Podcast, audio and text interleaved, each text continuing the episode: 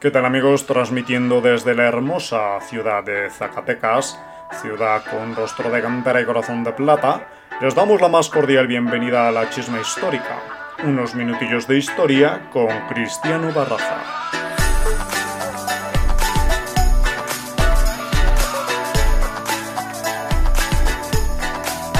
¿Qué tal amigos? Buenos días, buenas tardes, buenas noches. No sé a qué estén escuchando este podcast. Soy Cristiano Barraza, soy historiador y soy zacatecano. Y desde hace ya unas semanas he estado haciendo una serie de grabaciones donde les hablo pues de historia. Eh, y principalmente historia contada desde mi ciudad, desde Zacatecas, historia del siglo XIX, que si bien se contextualiza con los eventos que sucedieron en, en el país, eventos que nos dan una, una pauta para hablar de otros temas, pues también es como para ejemplificar o dar a entender o explicar que no toda la historia de, México como nación es la historia que sucedió en el centro. Cada estado, cada ciudad, cada municipio, cada comunidad, cada rancho vivieron una serie de eventos muy a su manera. No como pasó todo en el centro, pues se dio de la misma manera en el sur, en el norte, en occidente o en el golfo. Y esa es pues prácticamente la idea de hacer estos, estos podcasts, contar algo del siglo XIX visto desde la historia zacatecana, desde cómo surgió en esta región. Principalmente los temas que trabajo son cuestiones religiosas y no de religión católica, sino sobre cuestiones o eventos de personas no católicas durante el siglo XIX y por qué es importante hablar de estos temas o porque es que a mí me gusta hablar de estos temas, porque, bueno, si México cuando se constituye como República Federal en 1824, y bueno, desde previo a cuando fue la primera monarquía o en la Constitución Gaditana 1812, se había enunciado ya que la religión católica era la única permitida, establecida y protegida por leyes sabias y justas, sin tolerancia de ninguna otra, y así se mantuvo prácticamente hasta mediados del siglo XIX. Pareciera simple, pero bueno, esta declaratoria, este artículo tercero que marcaban estas constituciones, pues causaron también otra serie de, de conflictos, otra serie de eventos que, que causarían un eco y bueno, pues un problema mayor incluso todavía hacia la segunda mitad del siglo XIX. ¿Y por qué hablo de que causarían un problema? Si bien la tradición, la tradición cultural o bueno, la cultura en sí de, de la población mexicana en sí ya era católica por pues repito, y aunque parezca redundante, pues eran católicos por una tradición ya colonial, donde se había evangelizado bastante fuerte a la, a la población. Eh, nos encontramos que para el siglo XIX la población mexicana venía arrastrando ya una tradición católica de esta evangelización que se dio por parte de los, de los españoles durante la colonia y que si bien también a México lo habían presentado como una sociedad virgen o pura de estas otras manifestaciones disidentes, cismáticas, como lo fue en Europa eh, durante el siglo XVI, 1517, con, con Lutero y sus 90 y... o sí, bueno, fueron las 95 tesis de Lutero. Y bueno, pues México, hasta, bueno, que coincide en este periodo, México se estableció como este bastión de, de territorio libre, de estas eh, religiones cismáticas. Así se mantuvo hasta el siglo XIX, por lo tanto, cuando se hablaba de una religión eh, no católica, pues era causaba un furor, causaba un conflicto entre la misma población, porque veían a estos no católicos como, como un enemigo, ya era algo planteado, plantado que lo tenían en, en, pues, en la memoria, ¿no? Ya era algo de memoria, ya muy establecido. En otro podcast ya había mencionado una pintura que en lo particular me gusta mucho porque representa parte de, de esta idea. Para quienes conocen Zacatecas y quienes no, obviamente, pues los invito a que lo conozcan y que conozcan el Museo de Guadalupe, que se encuentra obviamente en el municipio de Guadalupe, que está pegadito aquí a Zacatecas. Y bueno, hay una parte que se conoce como la escalera regia, que hay eh, tres pinturas pues bastante grandes y bueno, cabe resaltar que el Museo de Guadalupe contiene una gran colección de arte virreinal. Y bueno, para esto ahí hay una pintura que se llama El Dulce Nombre de Jesús, que representa a un carro triunfante, algo así como lo representaba Rubens pero en este caso no recuerdo el, autor de, esta pintura aquí en Zacatecas, solo recuerdo que el apellido es Río, mm, si mal no recuerdo, pero en fin, el chiste es que es como del siglo XVIII.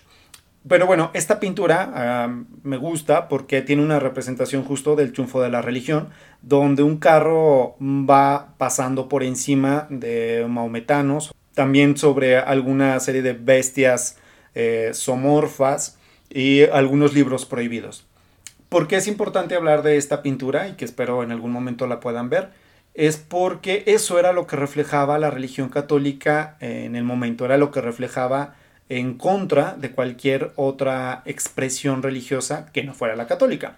Entonces, bueno, a lo que voy ahora a hablarles es un poco sobre la tolerancia religiosa. Ya en, la, hacia la segunda mitad del siglo XIX, los otros podcasts que había hecho habían sido sobre el periodo de guerra México-Estados Unidos. Ahora lo que voy a hablarles es ya en este periodo liberal. Es una, unos debates sobre tolerancia religiosa que desembocarían posteriormente en la Ley de Libertad de Cultos que se dio en 1861. ¿Por qué es importante hablar de esto? Pues porque es ya una antesala, eh, en el periodo del triunfo liberal, es una antesala a la ley de, bueno, a la libertad de cultos que permitiría que los mexicanos, obviamente no generalizo, que algunos mexicanos eh, se relacionaran y pudieran, eh, o bueno, si no se relacionaban, que pudieran disentir de la religión católica y que buscaran en otra lo que, según esto, lo que según pareciera la religión católica no les ofrecía, que era pues conocimiento religioso. Pongan en contexto también la idea de que la lectura de la Biblia no era permitida hasta entonces. En castellano se permitió por parte de la Iglesia Católica hasta el siglo XX, mediados del siglo XX, entonces, bueno, esto causaba también una serie de conflictos. El que hubiera libertad de imprenta, libertad religiosa, pues abría puertas a que mexicanos accedieran a un conocimiento que antes no habían tenido. Entonces, bueno, el siglo XIX se proyecta y se presenta como un siglo que es una antesala a, un nuevo estilo, a un nuevo, a un nuevo tipo de vida ¿no? en, en México. Pues bueno, retomando eh, este asunto de la segunda mitad del siglo XIX y la tolerancia religiosa, posterior al triunfo liberal, o sea, 1854, que fue el periodo del Plan de Ayutla, comenzaron a ser más frecuentes las discusiones sobre tolerancia religiosa en los espacios públicos y privados. Quiere decir, y si no, si no lo recuerdan, y bueno, se los recuerdo, y si pueden, chequen el, el podcast que hice sobre libros prohibidos, donde mencionaba la importancia de los espacios tanto público como el privado. El espacio público era pues efectivamente como se menciona, ¿no? El espacio fuera de, de, casa, fuera del hogar. Por ejemplo, en el espacio público se podía debatir sobre las cuestiones políticas, sobre las cuestiones sociales. Pero también era importante el espacio público porque las personas que no sabían leer escuchaban estas discusiones y pues conocían su entorno o el contexto eh, pese a que no, era, no tenían acceso a la lectura. Por otro lado, el espacio privado, que era el del hogar, era, también se podía tener una lectura, pero en privado, se podían generar opiniones en privado y a veces las únicas personas con las que, bueno, con las que se podían discutir era la gente de casa. También ahí, pues eso permitía que se generaran otro tipo de, de discusiones. La importancia del espacio público y privado, pues, pues es principalmente este, que son los que, espacios que permiten la discusión y el debate de las cuestiones políticas o lo que sucedía en el entonces y que era donde circulaban los periódicos que eran los que informaban también eh, lo que sucedía o donde se difundían serie de pensamientos. Tal fue el caso como también ya lo mencioné en otro podcast el texto de Juan Amador que fue lo de despertar de un sansculot que fue un texto que se presentó en contra de la iglesia y el Partido Conservador. Pero bueno, esa es otra historia y espero puedan escucharlos en los podcasts que ya están en Spotify y en otras plataformas. Whatever, eso ya era este dato extra. Total, hacia el constituyente de 1856 y 57, el partido en el poder se encargaba de la promoción de la libertad de conciencia como derecho individual lo que se convirtió en uno de los principales puntos a debatir entre sectores políticos como los congresistas mexicanos y los eclesiásticos. Se abría una brecha para que el mexicano tuviera libre interpretación de sus creencias, poniendo en riesgo la hegemonía católica.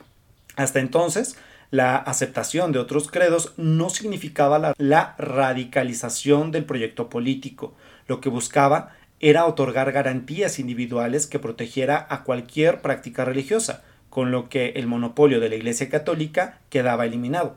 Si la tolerancia religiosa se establecía como norma, era para legislar a nacionales y extranjeros por igual, aunque fueran protestantes, así como para impulsar la economía y asegurar el ejercicio de los derechos humanos como una práctica de los gobiernos liberales. El diputado José María Mata, promotor de la tolerancia religiosa en el constituyente del 56-57, esperaba que a través de esta acción pudiera haber mayores inversiones para apuntalar la industria y el comercio. Asimismo, buscaba que la población se estableciera en las regiones donde los recursos no estaban lo suficientemente aprovechados por la falta de habitantes. Si mal no recuerdan, el norte del país, por la parte esta principal fronteriza, incluso Nuevo México, Texas, bueno, previo a que, a que se perdiera, eh, era una población con pocos habitantes y desde entonces estaba buscando que pudieran eh, colonizar este territorio, pues para que formara un tipo de mm, frontera natural, ¿no? Donde estuviera, hubiera habitantes y que, bueno, pues abarcaran prácticamente todo México. Ya después era esta idea para que no volviera a pasar lo que había pasado en Texas.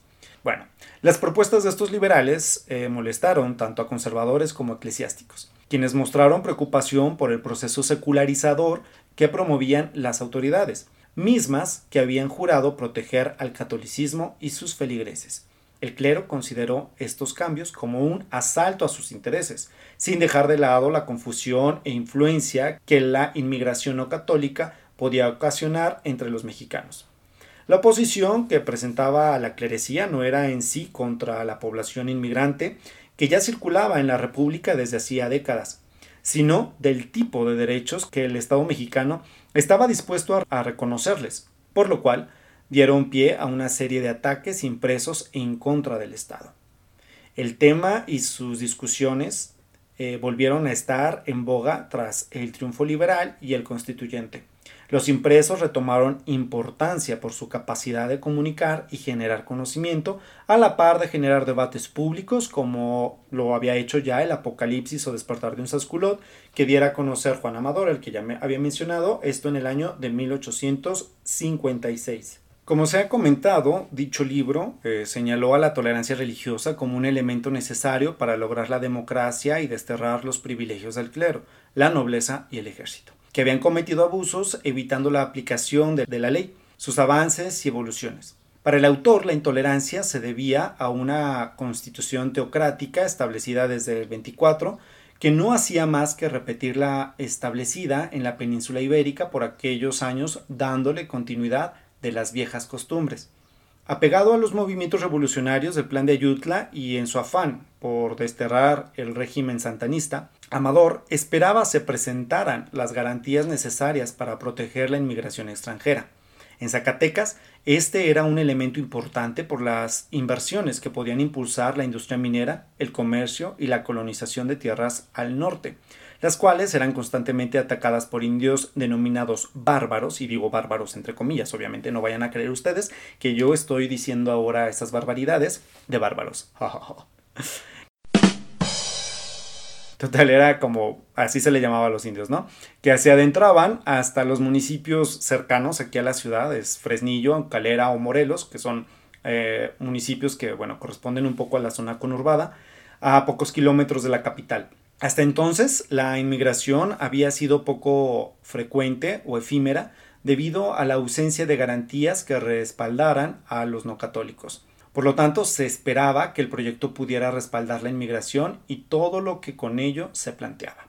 Eh, por su parte, el Partido Conservador invitaba a europeos que compartieran el mismo credo, les ofrecían a cambio terrenos poco fértiles en la región despoblada del norte, donde difícilmente obtendrían buenos resultados con la industria febril, la agrícola, la minería, la maquinaria, el consumo de las producciones, la riqueza, etc. Mientras tanto, los liberales proponían colonizar los terrenos baldíos por mexicanos pobres, logrando, y cito, pacificar el país, promover a las necesidades de los pobres, morigerar las costumbres, fomentar la agricultura, fomentar la generación supuesta que el aumento de la población está en razón directa de la abundancia de medios de subsistencia, según lo dicen algunos economistas, dividir la propiedad y por consiguiente robustecer el sistema republicano, extinguir o disminuir el número de los ladrones y por lo mismo hacer efectiva la garantía de seguridad a la vez que podían ahorrarse el erario los gastos que tienen necesidad de hacer en la persecución de los bandidos. Bueno, quiero resaltar que, por decir, estos proyectos de, de, entregar tierra a extranjeros en el norte y entregarles material para que la trabajaran, se venían proyectando desde, pues, desde finales del siglo XVIII. Había encontrado hace ya algunos ayeres algún documento de intendencias donde había un proyecto de, traer extranjeros y les entregaban así material para que pudieran trabajar la tierra, pero fue un proyecto que evidentemente pues no se llevó a cabo. Y que vean ustedes que, bueno, les digo que de esos documentos de finales del 18 y que todavía a mediados del siglo XIX se seguían eh, hablando. Eso quiere decir que prácticamente nadie realmente quería irse a, a poblar el norte. Y bueno, pues para los que son más del norte, o sea, más al norte, no, no nada más de Zacatecas, sino del país, saben que el terreno pues es, eh, no está fácil, ¿no? Pues es semidesierto, unas partes más desérticas que otras, entonces pues no era nada, nada complicado, digo, no era nada fácil, era más bien algo complicado. Total, bueno, les comentaba, estas propuestas de, entregar estos terrenos eh, atendían una postura moderada de los liberales moderados que no dejaba de lado las intenciones de atraer capital extranjero. Por otro lado, en un acercamiento que los liberales moderados de Tlaltenango, Zacatecas tuvieron al constituyente, lograron lo siguiente, la igualdad, la libertad de todos los hombres, del pensamiento y de la palabra escrita e impresa, la libertad para formar asociaciones y círculos políticos, entre otros. En estas observaciones se abordaron la tolerancia religiosa, que muchos del sector católico seguían entendiendo como un sinónimo de herejía, mientras que en otros lugares eran comprendida como la salvación de la República y promotora de riquezas, mejoras materiales y de ciencia. El medio utilizado por estos liberales para publicar sus disertaciones fue el periódico El Pobre Diablo, del que formaban parte y en el que expresaron un recelo por la tolerancia. Declararon que no le veían como pecado, pero que tampoco serían partícipes de ella como si lo eran en cuanto a los principios liberales. Al analizar las propuestas, aseguraban que debían considerarse dos aspectos, el religioso y el político. Debían primero acudir a la razón, pese a no ser algo recurrente en un país que se basaba en la tradición. Aún así, el periodista Juan Román, o Juan F. Román, eh, de este periódico, El Pobre Diablo, se sumó a la parte moderada tras haber hecho un ejercicio racional donde ponía en tela de juicio la decisión de aceptar o no la tolerancia religiosa por la posibilidad de romper con los vínculos sociales fomentados por el catolicismo. Cabe resaltar que, bueno, en este momento, cuando se discutía la tolerancia religiosa, no es incluso que muchos de los liberales que la proponían quisieran cambiarse de religión, simplemente la veían como una oportunidad para atraer más inversión o bien este, era como esta idea que, tenían de seguir eh, el ejemplo del país, ¿no? De Estados Unidos, como un ejemplo para, mejorar la, economía. Entonces, cuando hablamos incluso, bueno, en, este periodo, quienes trabajamos eh, este asunto de cuestiones religiosas, no se puede generalizar al hablar de que, ok, la libertad de cultos trajo a que muchos se convirtieran.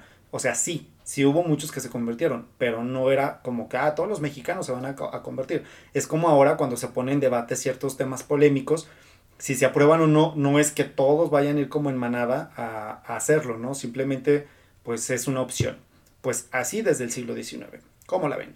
Pero bueno, para el autor, este autor que discutía el asunto sobre la tolerancia, era necesario defender a la religión dominante tal y como lo hacían otros países. Por ejemplo, en Gran Bretaña, que apenas y aceptaban a los católicos en Irlanda, o Francia, que aún con, con su ilustración toleraba, pero con grandes limitantes, a los protestantes, convirtiendo el vínculo clerical en uno, en uno político.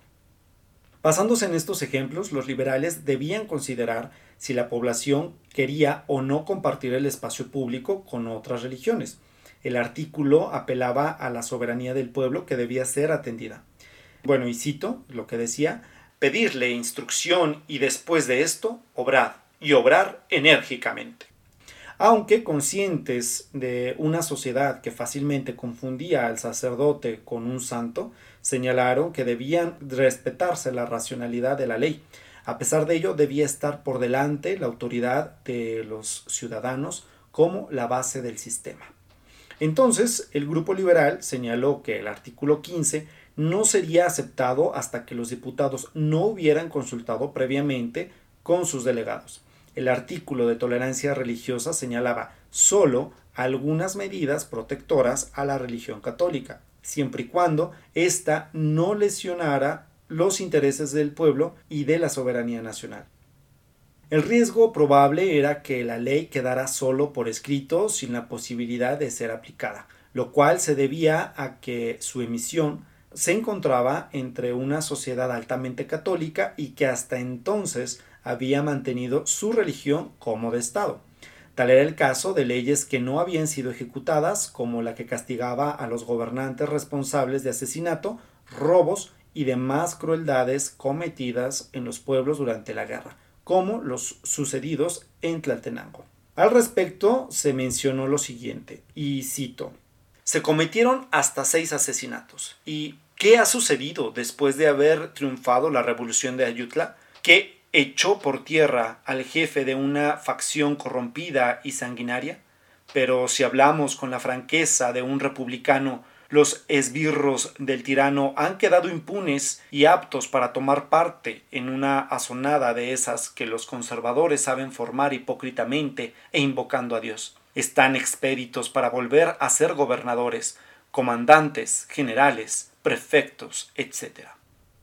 Aprobar el artículo 15 personificaba la imposición de un grupo político sobre la autoridad del pueblo. La diferencia estribaba en que la ley de tolerancia no significaba en este caso un acto de reparación o justicia, sino que afectaba los intereses internos del creyente y de la religión misma. Por lo que agregaba, si no se ha llevado a efecto la que manda castigar a los militares delincuentes, ¿Se llevará a efecto la ley de tolerancia? Si no se ha llevado a efecto, ¿para qué expedirla? La propuesta del redactor era clara. Se mantenía en el liberalismo moderado, sin abandonar la defensa del gobierno, aunque también defendía al pueblo fanático y soberano, como llamaban algunos, considerando entonces que había de tolerarse, y cito, el fanatismo cuando éste se encuentra en el pueblo, al menos mientras lo abandona. José María Chávez, un franciscano que se encontraba en la ciudad de, no recuerdo si Guadalajara o Zapopan, y quien había criticado ya el texto de Juan Amador, eh, dedicó parte de este texto, de esta crítica, a cuestionar la propuesta de tolerancia religiosa que hacía pues, el, autor del Sansculot, la cual ya había censurado anteriormente. Aseguró que se trataba de un tema que había sido discutido desde varias aristas y concluyó que era perjudicial Además, a su discurso agregaba una comparación entre las virtudes y la tolerancia religiosa, encontrando en esta última una carga negativa, pues las virtudes no solían ser un tema de discusión pública porque simplemente se aceptaba lo que era virtuoso, es decir, lo bueno, al menos es lo que él mencionaba. Mientras tanto, proponer que la población católica aceptara prácticas que no eran bien vistas se incurría a un debate de por sí negativo, pues la intolerancia no era más que fidelidad y firmeza al conservar la verdad que se le había confiado a la Iglesia Católica, la única a la que se le podía llamar religión, por ser un sinónimo de verdad. Por lo tanto, si se permitía convivir o aceptar otras creencias, se estaría cayendo en la superstición. Es lo que decía el franciscano Chávez. Bueno, para este, Legalizar una religión que no fuera la católica era empujar a los feligreses al protestantismo, que es lo que les digo que ahora pasa también lo mismo, ¿no? Que si se va a legislar alguna ley que no conviene a algunos conservadores, pues creen que es como si les estuvieran dando pie para que todos lo hicieran. En fin, temas que, que a mí no me tocan. Bueno, pues esto lo decía porque, según él, estarían erigiendo templos o altares uno frente a otro. Y bueno, en este caso no se equivocó porque si ustedes conocen Villa de Zacatecas y si no lo conocen en algún momento espero lo puedan conocer, que está sobre la carretera a Saltillo, Zacatecas Saltillo. Este, en Villa de Cos está la, la, parroquia y a un costado de la parroquia o frente a la parroquia está un templo presbiteriano, lo cual pues es algo cómico, ¿no? Porque ahí sí se cumplió lo que decía este franciscano. Para Chávez, el fraile franciscano este, que había criticado a Amador, basaba su postura de intolerancia en San Pablo, quien quería romper todo trato con los herejes para que los fieles huyeran de estos como si se tratara de una peste pública o de, una, de un excomulgado. El reconocimiento de otros cultos era para el sacerdote igual que ser anticatólico.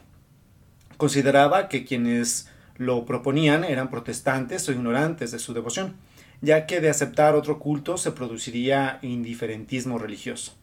Esto provocaría que nadie, que nadie más tributara a la Iglesia, quien era la representante de, como él decía, del Ser Supremo. Por ello, sugería a los liberales que no se metieran en materia que no entendían o bien que evitaran insultar a los representantes nacionales. El apasionamiento que mostraban los feligreses hacia sus creencias era, según el padre Chávez, un sistema de defensa en contra de los colonos extranjeros, o como proponía Erin Fischer, un teórico sobre la tolerancia religiosa, una manera de reafirmarse frente al otro. Mientras tanto, en el constituyente de 1856, el diputado Marcelino Castañeda se opuso al proyecto justificándose, como ya lo habían hecho otros, en la Constitución del 24. Agregó la importancia que tenía el catolicismo en la sociedad mexicana, atribuyéndole, y cito, todas las ideas del patriotismo, de libertad y de esperanza. Es la religión un sentimiento sublime y el principal y más eficaz resorte en el corazón de todos los mexicanos. Es la religión entre nosotros el principio de la obediencia en los súbditos y de la justicia en los gobernantes la religión es la fuente fecunda de la moralidad y de las grandes acciones. Es la religión la que constituye, por decirlo así, nuestra vida social y nuestra vida doméstica. Todo, señores, tiene su origen entre los mexicanos de principio religioso. Por esta razón, el diputado se preguntaba si era posible que los representantes del pueblo, esencialmente religiosos, atacaran o contrariaran la voluntad que desde años atrás se conservaba la conclusión fue que el pueblo mexicano no deseaba la tolerancia por miedo a perder la unidad religiosa, la cual era representante de la Unión Nacional. Por otra parte, el diputado José Mata se expresó en pro de la tolerancia religiosa. Destacó la libertad de conciencia como parte individual e íntima. Ninguna ley, dice, ni ninguna autoridad pueden tener derecho a prohibir a ningún hombre los actos que tienden a adorar a Dios del modo que su conciencia le dicte. Durante la primera aplicación de las leyes de reforma, Melchor Ocampo escribió sus reflexiones sobre tolerancia. Aseguró que la religión católica era por tradición la aceptada, única y verdadera, pues en ella se había visto vivir y morir a los hombres más respetables. Pero de manera retórica cuestionó si todos los cultos eran buenos. Su respuesta fue afirmativa, pues todos habían formado hombres de bien. La explicación que tenía Ocampo sobre las religiones era que éstas hacían una conexión entre Dios y el hombre, por lo tanto eran acertadas, mientras que los teólogos opinaban diferente, creyendo que la tolerancia era una acción que permitía lo malo. Ocampo impugnó estos argumentos, agregando que ninguna religión puede ser mala porque amar a Dios no lo es. Este político liberal aludió a la libertad de conciencia, y cito ¿Tiene el hombre derecho para amar a Dios y a sus semejantes del modo que le dicte su, conciencia? Esta pregunta iba hacia la reflexión, pues si había que adorar a Dios, se hacía del modo que cada individuo lo entendía, ya que si esto no era posible, entonces se necesitaría de terceros para hacerlo, y si estos no lo hacían, se necesitaría de otros hasta llegar a nuevas razas o seres superiores. Fíjense que es importante esta, esta cita porque está cuestionando justamente algo que Juan Amador hizo en su momento. Si no han escuchado el podcast sobre el sánsculo de Juan Amador, bueno, los invito a que lo hagan. ¿Por qué? Bueno, resulta que aquí eh, Ocampo, bueno, está diciendo evidentemente que en general de la población estaba atenta pues a que fueran los sacerdotes quienes les explicaran sobre la moralidad religiosa, ¿no? Sobre la religión. Pero, como ya les había mencionado en otros podcasts, había regiones en el país o ranchos, comunidades alejadas de, la, de la urbe donde no había sacerdotes o iban muy de vez en cuando. Entonces, por este caso, por ejemplo, Juan Amador lo que demandaba era que hubiera quienes educaran moralmente en la religión. Y como no lo sabían, pues era necesario que alguien se adentrara a los saberes religiosos para pues dar a cambio este conocimiento. Además de la crítica que hacía al clero, porque decía que eran los menos aptos para enseñar sobre moralidad, porque eran los, primeros en tener este, pues amantes, y pues eso a, a Juan Amador le parecía como imposible, ¿no? O sea que, ¿cómo iban a hablar de moralidad cuando ellos eran los primeros en romperla? El caso aquí es que Ocampo pues hace una reflexión algo, algo similar.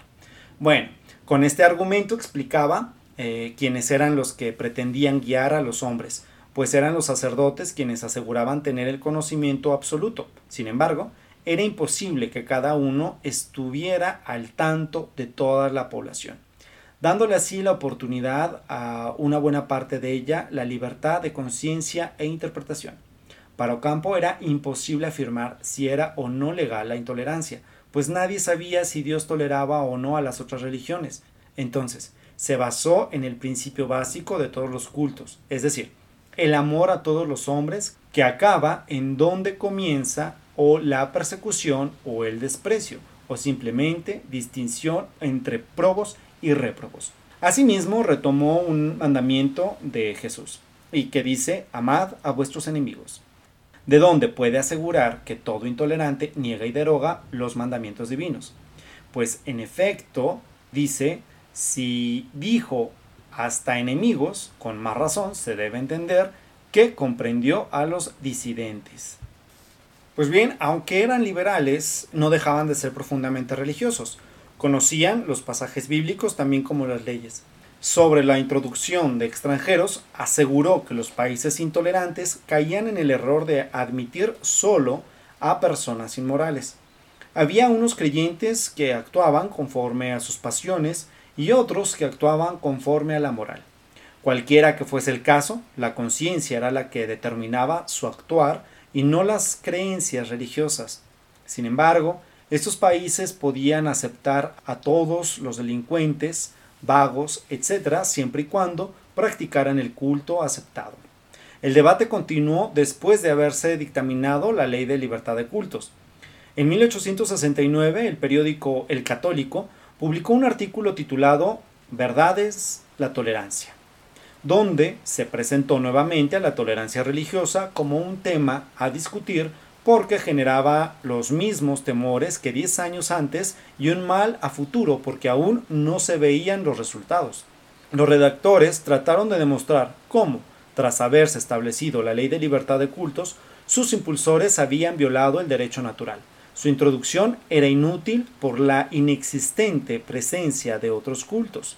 De igual forma, la creían contraria al derecho mencionado, por permitir la competencia entre el culto de la nación soberana y el de los particulares o extranjeros. Si escuchan de fondo algún ruidillo es que está lloviendo a cántaros. Esperemos y, y calme pronto. Pues bueno. Entendemos hasta ahora, eh, con todo este panorama, que aun cuando se discutió la tolerancia religiosa a inicios del México independiente, no se, pensó en compararla con otras creencias. Esto debido a que el arraigo católico y la influencia eclesiástica se creían suficientes para proteger a la sociedad de cualquier gota protestante. Comprendemos que a pesar de haberse cuidado la introducción extranjera por tanto tiempo, esta hecho raíces no solo de sangre, sino también de culto.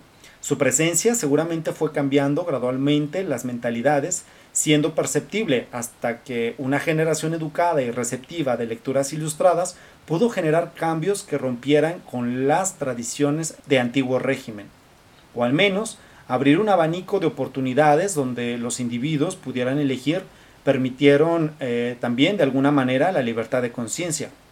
Como se sabe, la tolerancia religiosa no fue estipulada como tal en el constituyente, pero quedó establecido el, artículo 123 que dictaminaba la libertad para ejercer los asuntos en materia de culto. O dicho de otro modo, cada Estado podría asumir el papel y relaciones que creyera convenientes con la Iglesia Católica, incluso cambia la posibilidad de establecer conexiones con cualquier otra religión. Para 1859 se había pasado de, una, de un liberalismo moderado a uno radical en Zacatecas. Una muestra de ello fueron las nuevas vías que comunicaron a plazas y callejones inauguradas por el entonces gobernador González Ortega, donde cambió bueno, los nombres de, de estos y por ejemplo utilizó nombres como calle de reforma, calle de exclaustración y calle de la tolerancia de cultos. Obviamente estas son calles que bueno, ahorita ya no, no existen o no existen con ese nombre, cambiaron también, pero bueno, esa fue una muestra. Pues bueno, ay, sí se escuchó un super trueno. Eh, en fin, bueno, hasta aquí dejaremos esta, este largo podcast sobre la tolerancia de cultos o la libertad de cultos en, este periodo de, reformas. Y ya el próximo sí les hablaré ya específicamente de la ley de libertad de cultos. Eh, es interesante ver cómo, bueno, cómo se fue cambiando la población, cómo fue cambiando la política hasta desembocar en, en dicha libertad. Y bueno, también es importante ver toda la oposición ir viendo cómo, cómo se discutía políticamente y cómo también participaba la sociedad en, estos debates y que podemos ver incluso analizarlo a, tiempos actuales donde ciertas leyes siguen generando una, un debate, siguen generando oposición y que bueno, es un ejemplo que venimos arrastrando desde el siglo XIX. Pero está bien, esos serán otros temas que podrán discutir otras personas. Por lo pronto me despido, muchas gracias por escuchar este podcast. Y pues los escucho, no, no es cierto, no, me, no los escucho. Bueno, sí los puedo escuchar. Si ustedes quieren pueden dejarme algún comentario ya sea en mis redes sociales. Y pues hasta una próxima emisión. Hasta luego, buenos días, buenas tardes, buenas noches, au revoir, auf Wiedersehen, bye, chao, adiós.